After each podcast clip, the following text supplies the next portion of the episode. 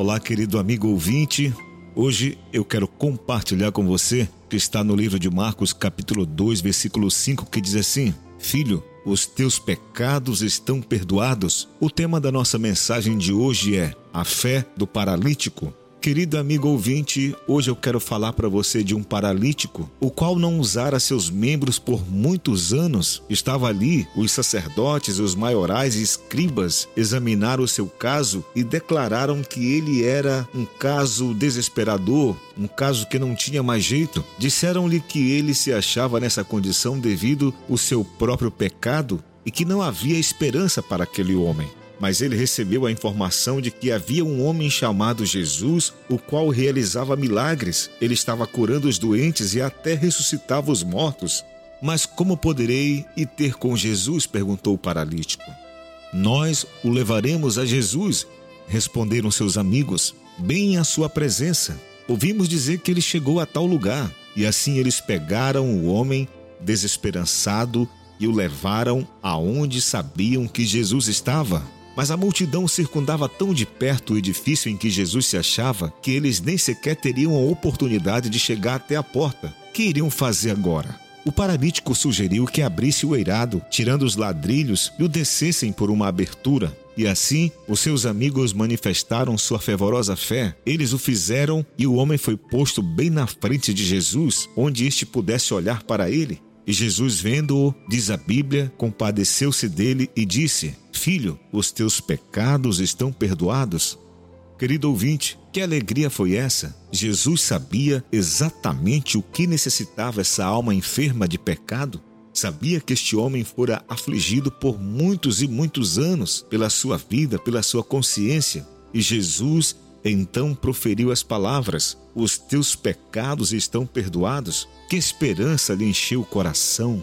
Então, os sentimentos de ciúme surgiram no coração dos fariseus. Quem pode perdoar pecados senão um, que é Deus? A seguir, Jesus lhe disse: Para que saibais que o Filho do Homem tem sobre a terra poder de perdoar pecados, disse ao paralítico: Eu te digo, levanta-te, toma a tua cama e vai para a tua casa. O que? Ergueu o leito com os braços paralisados? O que? colocar-se em pé com as pernas entrevadas, o que ele fez? Ele fez simplesmente o que lhe foi ordenado, efetuou o que o Senhor lhe mandou fazer. O poder da vontade foi aplicado para mover suas pernas e braços paralisados, e eles reagiram, embora não houvesse reagido por longo tempo. Ora, querido amigo ouvinte, essa manifestação revelou às pessoas que ali estavam alguém no meio deles que não somente podia perdoar pecados, mas também curar os doentes. No entanto, essa poderosa evidência concedida aos fariseus não os converteu. Os homens podem encerrar-se de tal maneira em descrença, dúvida, infidelidade, que a ressurreição dos mortos não os convenceria. Devido à sua descrença, eles estariam na mesma posição da incredulidade, não convencidos e nem convertidos.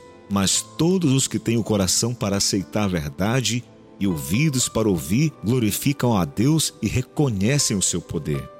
É dessa fé que eu e você precisamos. Se, porém, aquele paralítico se detivesse em explicar todos os pormenores da sua vida, talvez ele não teria alcançado o milagre, mas a Bíblia diz que ele obedeceu, tomou o seu leito e saiu andando.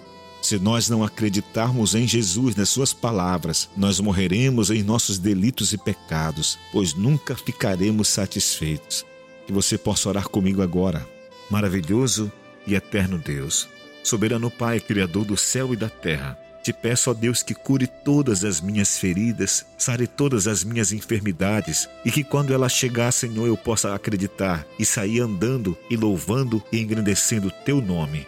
E eu te peço, ó Pai, no nome e por amor de Jesus. Amém. E se o mar não abrir e o faraó me alcançar, eu não vou desistir, não vou duvidar.